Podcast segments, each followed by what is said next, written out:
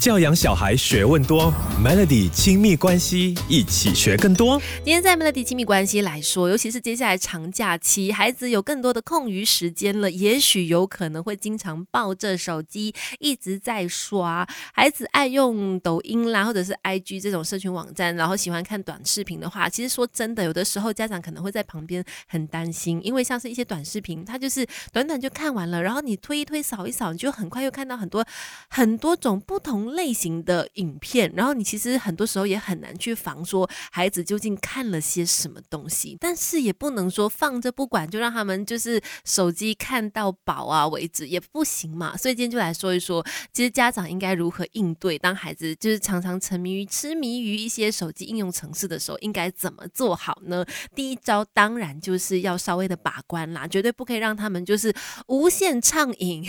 可以拿到手机了之后就是呃想玩就玩。玩，然后玩多久也没有再管他的，非常自由的去使用手机的话，那很容易一个不小心就成瘾了。然后再来呢，当孩子在使用的时候，可以的话，请父母一定要陪伴在旁边，至少当你发现他刷到一些不太恰当的内容的时候，哎，你可以稍微给他做解释，或者你可以阻止哈。那我觉得这是非常重要的，而不是说放任孩子自己去看、自己去玩。那真的是非常危险的一件事。Melody 亲密关系，陪孩子长大，当孩子玩伴，育儿之路一起走。继续在 Melody 亲密关系，今天我们说现在的小孩呀，使用三 C 产品、使用手机、使用网络，已经是难以避免的一件事了。但重点是，父母应该如何的去监督跟引导他们呢？像是很多时候呢，父母可能会说：“哎呀，我很怕在那个网络上面呢乱乱跟别人聊天，怕他交到坏朋友，我想要收掉他的手机，不要让他用什么社群网站啦，不要给他有那些 account 啦，要不然他底下不懂交到什么朋友，我又不认识的，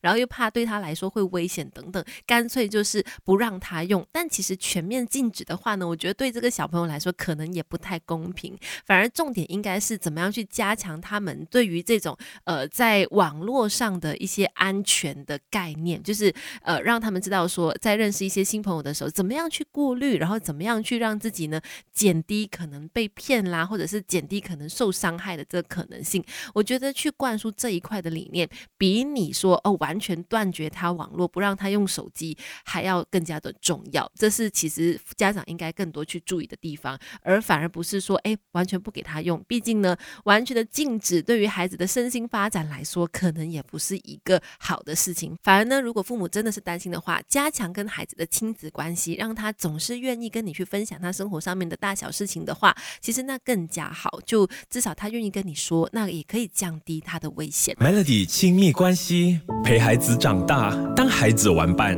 育儿之路一起走。你好，我是翠文，继续在 Melody 亲密关系。今天我们说，让孩子使用手机、使用网络，这是难避免的事情了。但是，怎么样可以让孩子减低依赖呢？不要总是一直在旁边喊他，不要再看手机了，吃饭不要再看手机了，做功课。可是他还是就是非常顾我的，在看着手机哈。怎么样让他们清楚知道说自己的这个责任在哪里？其实很重要，就是你要让他们知道说，哎，你自己的事情你必须要完。成的，比如比如说功课也好啦，回来要洗澡啦，要整理书包啦，这些东西是你的呃责任，那你必须要完成的，你就必须去设定好说他需要做到的事情是什么，不能只是说，哎，你都这么大了，你应该自己知道。那其实很多时候呢，是大人跟小孩的认知不同，就应该事先说好，回到家了以后要应该要先处理什么什么什么。当你完成了你手上的事情之后，当你把你的责任都给做好了之后，哎，才可以使用手机，然后。用手机的时间